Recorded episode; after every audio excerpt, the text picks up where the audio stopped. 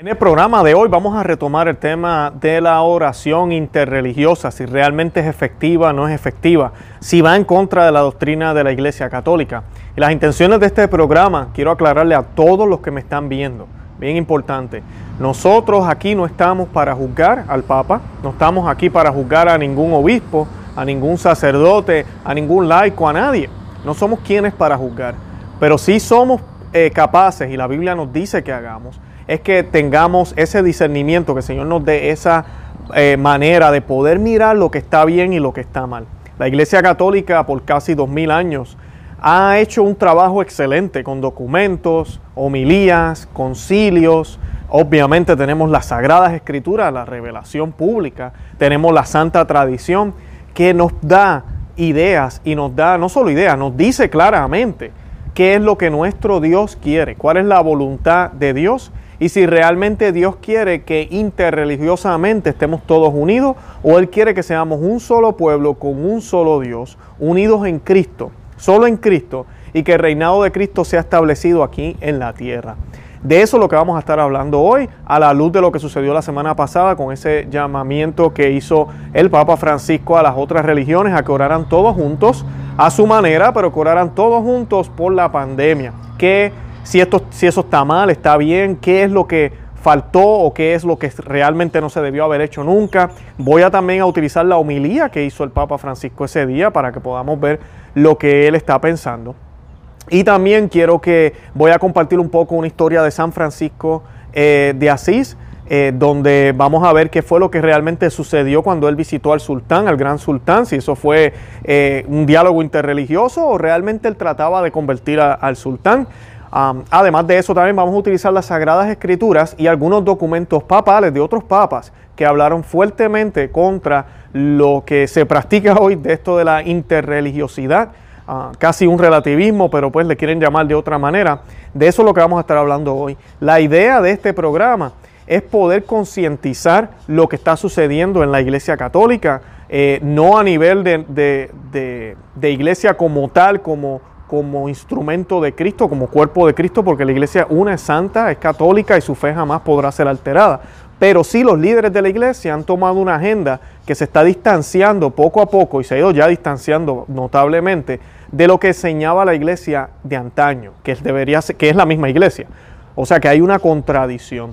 ¿Qué tenemos que hacer nosotros? Denunciar, resistir, pero también orar. Y esa es mi petición para ti que me escuchas.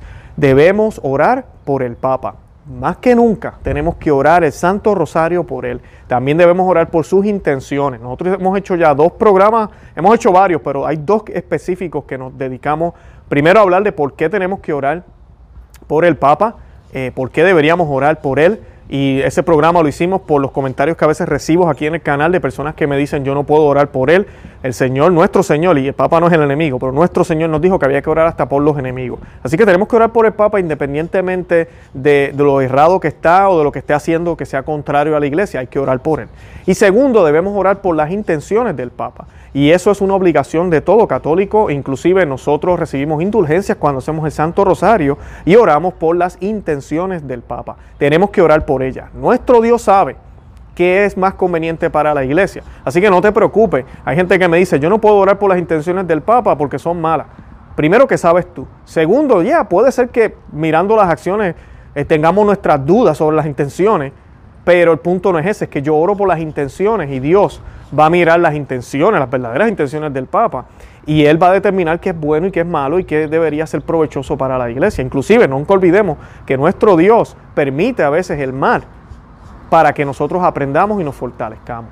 Así que tengamos esa confianza cuando oremos por las intenciones del Papa. Además de eso, en ese video yo comparto realmente cuáles son las intenciones del Papa, que nos enseña la Iglesia Católica, que son las intenciones que siempre oramos, para que quien esté sentado en esa silla realmente esté trabajando para esas intenciones que se supone que siempre tenga, quien, no, sin importar quién esté sentado en esa silla. De eso también hablo en ese otro programa. Así que eso es bien importante, o sea que no nos olvidemos de eso. De eso es que lo que vamos a estar hablando en el día de hoy, vamos a estar discutiendo eh, brevemente todos esos tópicos.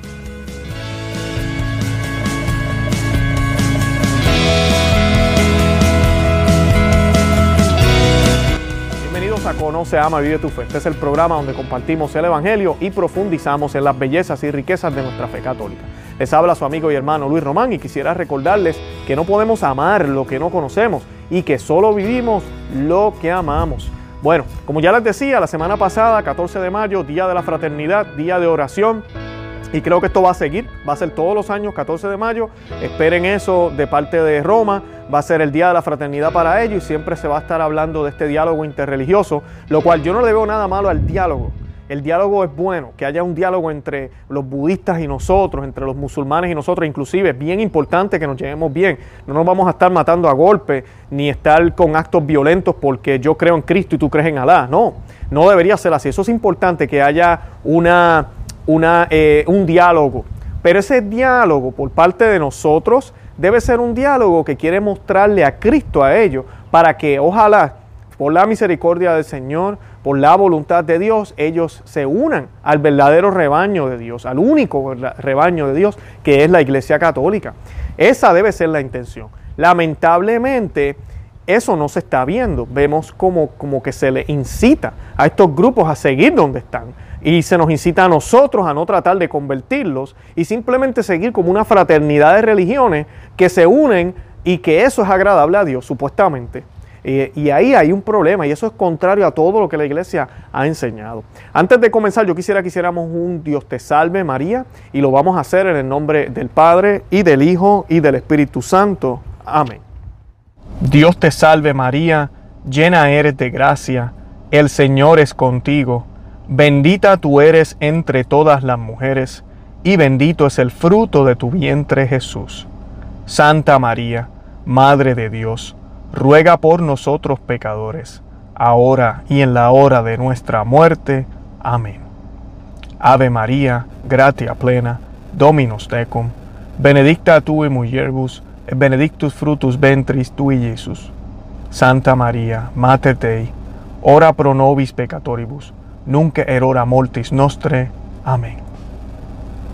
Y hoy voy a comenzar primero con la homilía que dio el Papa Francisco el jueves 14 de mayo del 2020. Y una de las cosas que él menciona al comenzar dice, el Comité Superior para la Fraternidad Humana ha convocado hoy una jornada de oración ayuno para pedirle a Dios misericordia y piedad en este momento trágico de la pandemia. Todos somos hermanos, decía San Francisco de Asís, dice el Papa. Eh, todos hermanos, ¿verdad? Sabemos cuando San Francisco de Asís decía eso, todos hermanos, hermanos en qué? En Cristo. Él siempre hablaba de esa manera, pero eh, todos hermanos no es ni siquiera una frase, todos hermanos. Eso decía San Francisco. Pero él se refiere a todos hermanos en Cristo, en el amor. Y el verdadero amor es que Cristo. Yo puedo tener amor por, por un judío, yo puedo tener amor por un musulmán, pero ese amor el, verdadero, el culmen de ese amor, la, la real definición de ese amor, la posibilidad máxima de ese amor, y que realmente sea el amor verdadero, es a través de Cristo. Porque tú y yo somos nada, nosotros no sabemos ni cómo amar. O sea que cuando Él dice todos hermanos, está hablando del amor en Cristo, ¿ok? En Cristo. Y quise mencionarle esta parte porque Él dice que el Comité Superior para la Fraternidad Humana, ha convocado esta jornada. Entonces la pregunta es, ¿quiénes son este grupo de la fraternidad humana? Bueno, pues el grupo de la fraternidad humana se formó después que se, se, firmó el documento con el Abu Dhabi. El Papa Francisco y el Abu Dhabi musulmán firmaron un documento en el cual declararon que era la voluntad de Dios, todas las religiones, razas, sexo, color, eh, todo eso es voluntad de Dios, lo cual es errado. La raza, sexo, todo eso sí es voluntad de Dios, pero las religiones no. La voluntad de Dios que haya solo una religión y que todos crean en su Hijo, Jesucristo, que todos sigan a su Hijo. Y el mismo Cristo decía, yo soy el camino, la verdad y la vida. Solo a través de mí se llega al Padre. O sea que no podemos tener otras religiones. Eso ya es contrario a lo que la iglesia enseña. Y en ese comité hay miembros de todas las religiones, también incluyendo del Vaticano.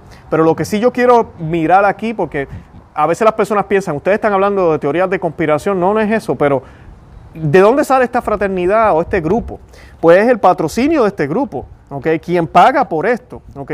Son eh, los, su Alteza el jeque Mohamed bin Yahe Anan, y disculpen que pronuncie este nombre mal, príncipe heredero de Abu Dhabi y el comandante supremo junto de las Fuerzas armadas de los Estados Árabes Unidos. Ellos son los que están patrocinando este comité.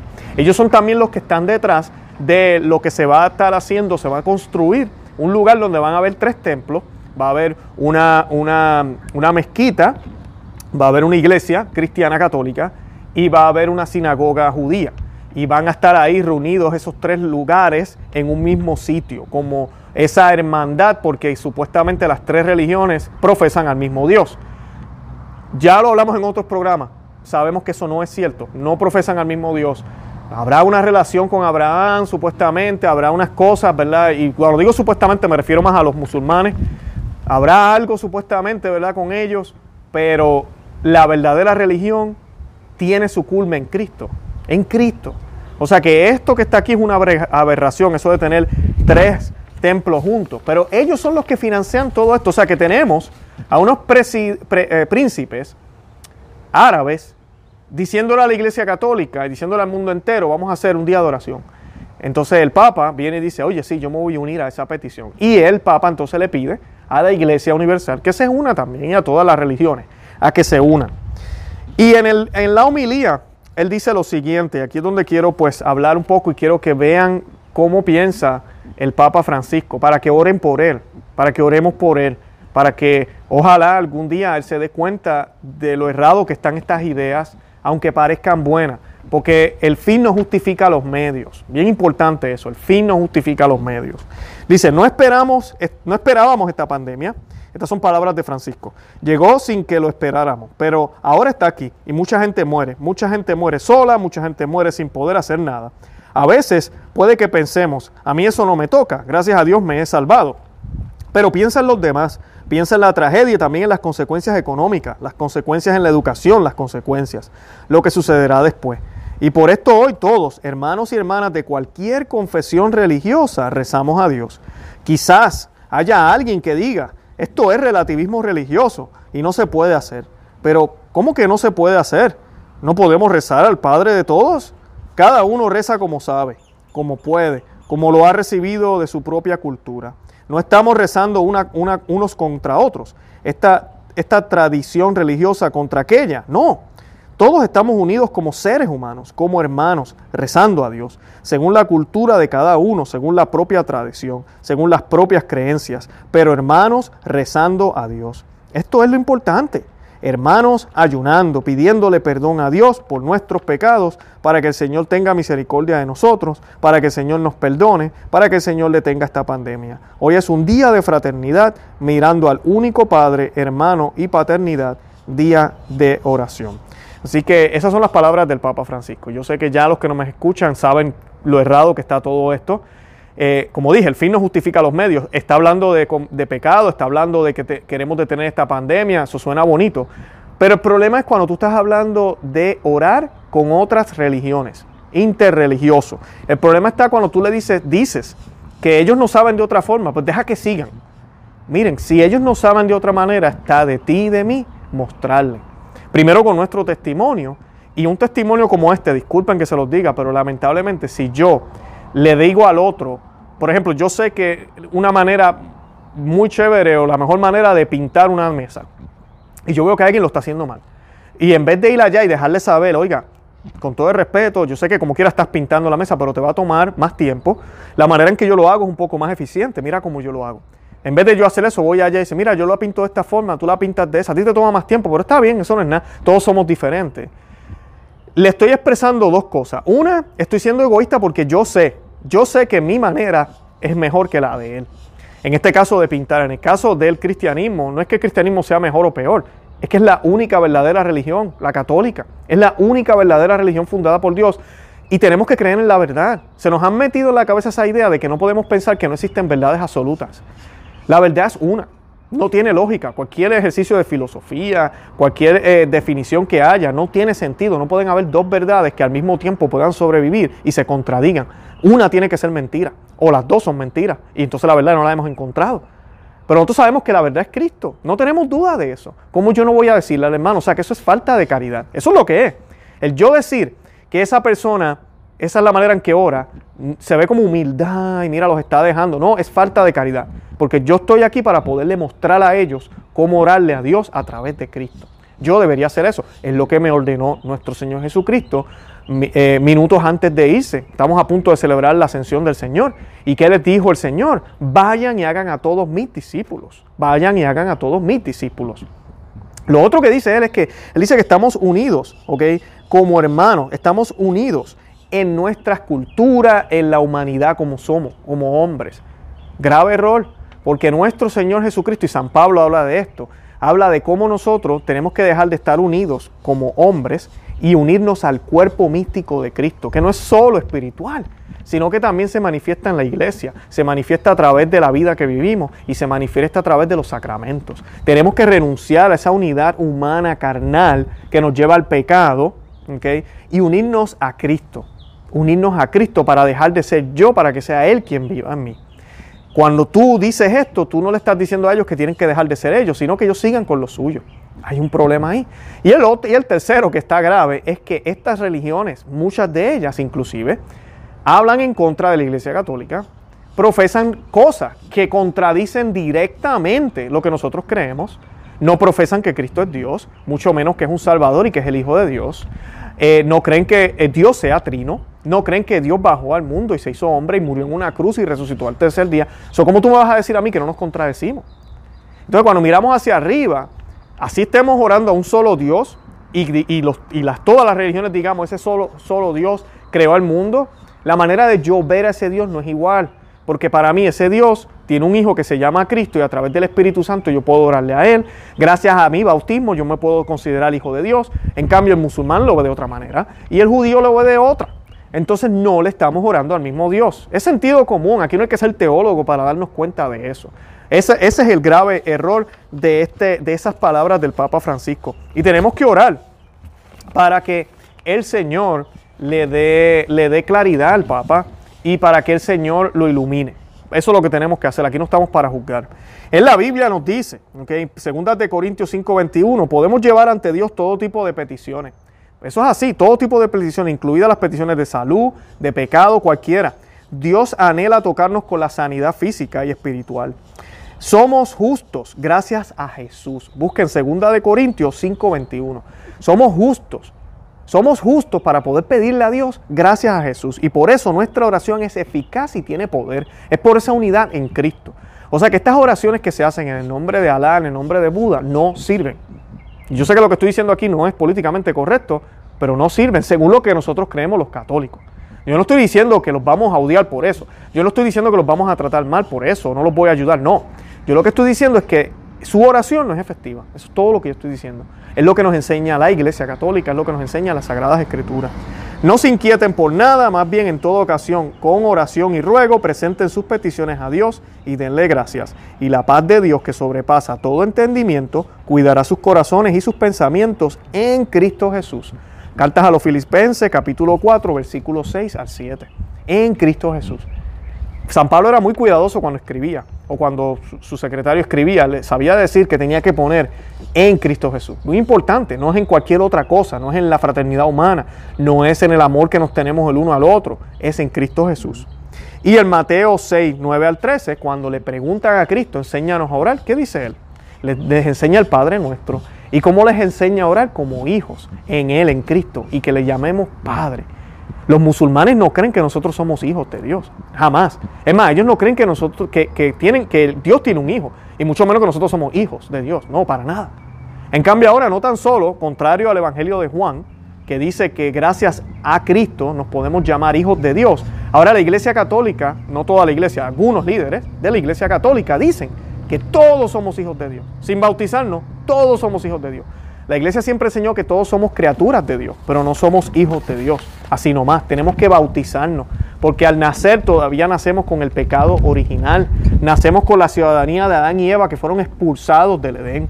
Entonces, para poder recuperar esa ciudadanía tenemos que bautizarnos. Por eso es tan importante el bautismo. Hemos hecho varios programas sobre el bautismo, no voy a hablar de eso ahora, pero tenemos que bautizarnos. San Francisco, cuando visitó al sultán, que es una de las cosas que se dice mucho hoy en día, quise traer a San Francisco porque el Papa lo mencionó en su homilía. San Buenaventura relata cómo sucedió esto. Así que yo voy a leerles este relato. Dice, San Buenaventura relata una primera versión de la reunión basándose en el testimonio directo del hermano que acompañó a San Francisco. Eh, y citamos, el sultán le preguntó quién los había enviado, por qué, con qué autoridad y cómo habían hecho para llegar hasta allí con su gran seguridad. Francisco respondió que había sido enviado desde más allá de los mares, no por un hombre, sino por Dios Altísimo, para mostrarle a él, al sultán y a su pueblo, el camino de la salvación y anunciarles el Evangelio que es la verdad. Luego predicó al sultán sobre el Dios Trino y Jesús Salvador del mundo, testigo de su gran celo y valentía. El sultán escuchó con placer y lo instó a prolongar su estancia con él. Le ofreció a Francisco muchos y ricos regalos que el hombre de Dios despreciaba como si se trataba de fango. No era la riqueza del mundo lo que codiciaba, sino la salvación de las almas. San Francisco propuso entonces a los ministros de la religión musulmana una prueba. Todos entrarían juntos a las llamas. El que saliera ileso demostraría con este milagro la verdad de su fe. En cuanto a los perdedores, tendrían que aceptar la religión victoriosa. Ante esta propuesta, el sultán objetó que ninguno de sus imanes estaba dispuesto a aceptar. De hecho, acababa de descubrir que uno de sus sacerdotes, un pontífice eminente y avanzado de edad, se había escapado al escuchar las propuestas de Francisco. El poverello finalmente abandonó el país del sultán escoltado por sus soldados. El relato de San Buenaventura termina aquí, pero el sobrino de Saladino no permaneció indiferente a esta reunión. Y citamos, parece, dice Albert Hackward en Le Sushi des que el sultán no olvidó la sonrisa de Francisco y su dulzura en la expresión de una fe ilimitada. Quizás este recuerdo fue decisivo cuando decidió, diez años después, a pesar de que ninguna fuerza lo obligaba, devolver Jerusalén a los cristianos. La promesa de San Francisco. La florecilla de San Francisco completa en el relato de San Buenaventura. Al final de su estancia, San Francisco, viendo que no podía obtener más frutos en esas regiones, se dispuso por revelación divina a regresar entre los fieles con todos sus compañeros. Y habiéndolos reunido, regresó a ver al sultán y se despidió de él. Entonces el sultán le dijo, Francisco, voluntariamente me convertiré a la fe de Cristo, pero tengo miedo de hacerlo ahora porque si la gente de aquí lo supiera, me matarían contigo y con todos tus compañeros. Como tú todavía puedes hacer mucho bien y yo tengo que despachar algunos asuntos muy importantes, no quiero provocar nuestra muerte ahora, pero enséñame para que pueda salvarme y estaré listo para hacer lo que me exijáis. San Francisco respondió, Sultán, ahora te dejaré, pero luego, cuando regrese a mi país y haya ido al cielo por las gracias de Dios, después de mi muerte, te enviaré como le plazca a Dios a dos de mis hermanos, de quienes recibirás el bautismo de Cristo y así serás salvos, como me lo ha revelado mi Señor Jesucristo. Durante este tiempo, libérate de todo compromiso para que cuando la gracia de Dios venga a ti, te encuentre listo para la fe y la devoción. El sultán prometió cumplir lo que San Francisco le dijo y así lo hizo. Hecho esto, San Francisco regresó con el venerable grupo de sus santos compañeros y unos años más tarde, por la muerte del cuerpo, entregó su alma a Dios. El sultán, habiendo caído enfermo, esperó la promesa de San Francisco, colocando algunos guardias en ciertos lugares y ordenando que si dos hermanos, vistiendo el hábito de San Francisco, se presentaban solicitando verlo, fueran conducidos inmediatamente a él. Al mismo tiempo, San Francisco se apareció a dos hermanos y les ordenó ir a ver al sultán sin demora y procurarle su salvación como él mismo se lo había prometido. Los hermanos se pusieron en marcha inmediatamente y cruzando el mar fueron llevados ante el sultán por los guardias mencionados. Al verlos, el sultán se alegró muchísimo y dijo, ahora realmente sé que Dios me envió a sus siervos para mi salvación, según la promesa que por revelación divina me hizo San Francisco. Después de recibir de estos hermanos las enseñanzas de la fe de Cristo y el santo bautismo, así regenerado en Cristo, murió y su alma fue salvada por los méritos y las obras de San Francisco. Wow, ¿vieron esa historia qué hermosa? Lamentablemente la visita de, San Francisco de Asís al sultán se utiliza mucho como esta cosa de diálogo interreligioso. Y sí lo fue, hubo un diálogo, pero San Francisco de Asís fue con una misión muy clara de lo que tenía que hacer cuando llegó hasta allá. Y cuando llegó hasta allá fue, muy, fue tan convincente y estuvo dispuesto hasta morir que convenció al sultán. Ese es el tipo de fe que convence. Y eso es lo que nos falta a los católicos hoy en día, me incluyo yo. Es ese tipo de fe que convenza, que de verdad estemos dispuestos hasta a morir por lo que creemos. Pero cuando hablamos de una manera de tú bien allá y yo bien acá y vamos a cogernos de las manos y tranquilo, eh, no convence. ¿A quién vas a convencer? Lo que tú crees parece que no es mejor que lo mío. Estamos ahí más o menos tratando de llegar a una verdad que le llamamos Dios. Y eso no es realmente el cristianismo, eso no es lo que debemos hacer, eso no es lo que el Señor Jesucristo nos enseñó, no fue para eso que nuestro Salvador murió en la cruz. El magisterio de la iglesia, aquí les voy a leer algunos de los, de los ah, papas y lo que nos dice la iglesia católica para que vean el contraste entre lo que se predica hoy y lo que se dijo antes. Y siempre les he dicho aquí muchísimas veces, la iglesia es una, santa, es católica, apostólica, es inmaculada, es la misma siempre. El Espíritu Santo no se equivoca, no puede estar enseñando una cosa ayer y enseña otra hoy. Sí sabemos que la manera en que se aplica puede cambiar, los tiempos pueden cambiar, pero las palabras del Señor no pasarán. Y el Espíritu Santo siempre va a enseñar lo mismo. Así que no podemos decir que hace 1960 años la iglesia estaba encerrada en sus cosas y ahora, después de las reformas y de todo lo que ha sucedido luego, es que por fin la iglesia ha abierto las puertas. O sea que dos mil años casi la iglesia no estuvo dirigida por el Espíritu Santo. Eso es una blasfemia. No podemos hablar de esa manera. Por eso yo quiero citar estos documentos y citar ¿Cuál fue lo que nos dijo la iglesia en antaño? Y, y tomemos esto con mucho respeto y con mucho cuidado, porque esto es el magisterio de la iglesia y tú y yo como católicos estamos llamados a creer esto. Y algunos de estos papas son santos, así que más todavía. Papa Pío XI, en Mortalium Animos, el 6 de enero de 1928, dijo, esa opinión falsa que se considera a todas las religiones más o menos buenas y dignas de alabanzas, es una opinión falsa eso. Aquellos que sostienen esta opinión no solo están en error y son engañados, sino también al distorsionar la idea de la verdadera religión, la rechazan. Lo que les acabo de decir. Con la actitud que tomamos hacia este comunicado o esta comunicación interreligiosa, lo que hacemos es que le hacemos daño al catolicismo y confundimos a los católicos. Por eso que aquí lo denunciamos. Este canal se llama Conoce a mi vida tu fe. ¿Por qué? Porque queremos que conozcamos nuestra fe. Pero cuando vemos líderes en la iglesia haciendo esto, de ir hasta lugares donde no se predica a Cristo e inclusive participar en ceremonias y cosas que no son cristianas, confunden, confunden y hacen daño mucho daño. Entonces por eso lo traemos aquí a colación para que nosotros sepamos, cuál es la fe que debemos creer y creerla y orar por estas personas para que, ¿verdad? Ellos también son hombres, para que el Señor los ilumine.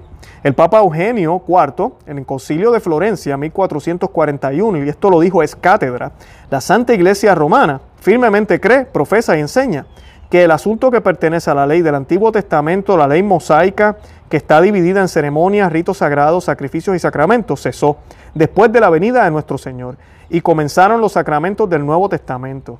Y que quien quiera, después de la pasión, le haya puesto esperanza a estos asuntos de la ley y se haya sometido a ellos como necesarios para la salvación, como si la fe en Cristo no podría salvarlos sin ellos, peca mortalmente. A todos por lo tanto, que después de este tiempo, la promulgación del Evangelio, observan la circuncisión y el sabbat, no hay que equivocarse con el sabbat cristiano. Y los otros requerimientos de la ley, la Santa Iglesia Romana los declara ajenos a la fe cristiana y de ninguna manera aptos para participar de la salvación eterna. Aquí está hablando de judaísmo más directamente. Así que no, no, no, no podemos decir que los judíos están bien y que son primos de nosotros, abuelos, o como los quieren poner ahora, y ellos también están salvos, no les hace falta a Cristo. Juan 3:36, aquel que cree en el Hijo de Dios tiene vida eterna, pero quien no da crédito al Hijo no verá la vida, sino que al contrario, la ira de Dios permanece siempre sobre su cabeza. No, Dios no se enoja, no, no hay ira, Juan 3:36. y, y la ira de Dios está en aquellos que no creen en su Hijo. Papa Eugenio IV, Concilio de Florencia también, declaró es cátedra, la Santa Iglesia Romana firmemente cree, profesa y predica que todos aquellos que están fuera de la Iglesia Católica, no solo los paganos, sino también los judíos o herejes sismáticos, no pueden compartir en la vida eterna y se irán al fuego eterno, que fue preparado para el demonio y sus ángeles, a menos que se unan a la Iglesia antes del fin de sus vidas.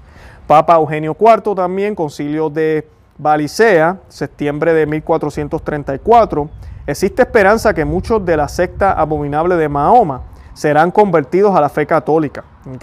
Eso lo dijo él, está esa esperanza, pero tienen que convertirse. Papa Calixto III, 1455, solemnemente prometo exaltar la verdadera fe y extirpar la secta diabólica de Mahoma, reprobo y sin fe el Islam en el Oriente. Esto es un papa hablando de esa manera.